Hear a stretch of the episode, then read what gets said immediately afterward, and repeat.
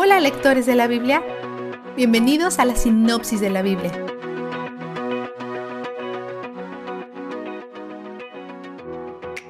Hoy el faraón tiene un par de sueños extraños y llama a sus magos para que los interpreten. Estos no son magos como el ilusionista David Blaine, son más como mediums espirituales que interpretan signos y presagios. Las escrituras advierten repetidamente en contra de consultas con mediums y espiritistas, pero el faraón no conoce a Yahweh. Sus magos mediums fallan, lo cual es parte del plan de Dios para refrescar la memoria del copero. Han pasado un par de años, pero el copero recuerda a un prisionero que interpreta sueños el faraón llama a José y lo afeitan rápidamente porque a los egipcios les encanta una cabeza calva. José deja en claro que la interpretación no es una habilidad que él posee, es un don de Dios. Luego interpreta los sueños. Habrá siete años de abundancia en Egipto, después siete años de hambre en la región y sucederá pronto. José dice que debido a que esto sucederá pronto, el faraón debería poner a alguien a cargo de la preparación. Por lo que el faraón decide que dado que José tiene buen juicio y es sabio, él debería estar encargado de todo. El faraón le da ropa nueva, un transporte elegante, una cadena de oro y le pone su anillo de sello. Para ese entonces, José tiene 30 años. Sufrió la esclavitud y prisión durante trece años, pero Dios lo ha llevado a un lugar de abundancia. El faraón hace arreglos para que se case con una mujer de una prominente familia local. Mientras está ocupado preparando todo para el fin del mundo, también tiene dos hijos, Manasés y Efraín. Los dos nombres indican su gratitud. Cuando terminan los siete años de abundancia, José tiene 37 años. Han pasado 20 años desde que sus hermanos lo vendieron. Regresando con Jacob en Canaán con sus 11 hijos durante la escasez, escuchan que en Egipto están vendiendo grano. Los 10 hermanos mayores emprenden la travesía, pero papá mantiene a Benjamín en casa para protegerlo. José y Benja son los únicos hijos que Jacob tuvo con Raquel, la esposa que amaba. Obviamente Jacob va a ser especialmente protector con Benja, porque cree que José está muerto. Aparentemente Benja es el único hijo vivo de su esposa favorita. Imagínate ser José, y un día los traidores de tus hermanos se inclinan ante ti cumpliendo el sueño profético que tuviste veinte años atrás. Los reconoce pero actúa con calma. Incluso les habla a través de un intérprete para que no sepan que habla hebreo. Es bastante malo con ellos al principio, incluso acusándolos de ser espías.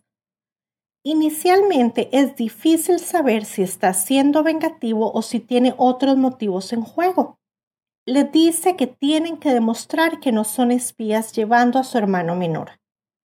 Esto podría ser una prueba para su sinceridad, pero es más probable que solo quisiera ver a Benja, que ahora tiene aproximadamente 20 años. Los encarcela brevemente y dice que mantendrá a Simeón, un hermano, como rehén mientras hacen viaje para buscar a Benja. Los hermanos entran en pánico. Su encierro los hace introspectivos, confiesan su culpa y se lamentan el uno con el otro, y lo hacen frente a José en un idioma que no saben que él entiende. ¿Puedes imaginarlo? José se aleja y llora se dirigen a casa y José les da grano gratis metiendo su dinero de regreso en sus bolsas sin que ellos se den cuenta. Esto puede ser una prueba o un acto de generosidad o ambos, pero los hermanos lo reciben como si no fuera nada de eso. Piensan que es el juicio de Dios. Entran en pánico. Le dicen a Jacob que tienen que llevar a Benjamín para que Simeón sea liberado pero Jacob se niega. Vistazo de Dios. La abundante generosidad de Dios se muestra no solo en la vida de José, sino también en su provisión para sus enemigos. En Egipto, una tierra que no lo honra, una tierra cuyo nombre mismo representa a sus enemigos a lo largo de las escrituras, envía a uno de su gente para advertirles sobre la hambruna y buscar una forma de alimentarlos. Y luego está su generosidad con los hermanos de José. No solo obtienen grano, sino que lo obtienen gratis. Lo que parece ser trágico y les provoca temor cuando en realidad es una doble porción de Dios. Tal vez estás en una hambruna en este momento y no hay un final a la vista. No tienes el beneficio de una línea de siete años y Dios no parece ser generoso. Motívate con la historia de José. Estoy segura que estar en el poder debe ser genial y tener tu propio carruaje increíble.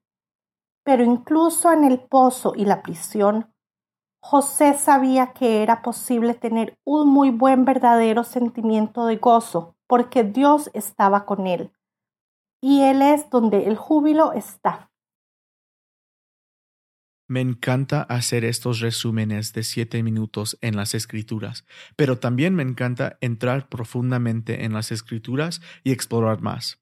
Cada año predico en colegios, retiros de mujeres, conferencias y campamentos que tienen aire acondicionado. Y tengo mi pasaporte, así que me encantaría viajar a donde quieran. Me gustaría escuchar de tus eventos y ver cómo puedo ayudar. Si tienes interés, visita thebiblerecap.com y busca TLC. Visita el link en la área de descripción de este video. La sinopsis de la Biblia es presentada a ustedes gracias a B-Group, estudios bíblicos y de discipulado que se reúnen en iglesias y hogares alrededor del mundo cada semana.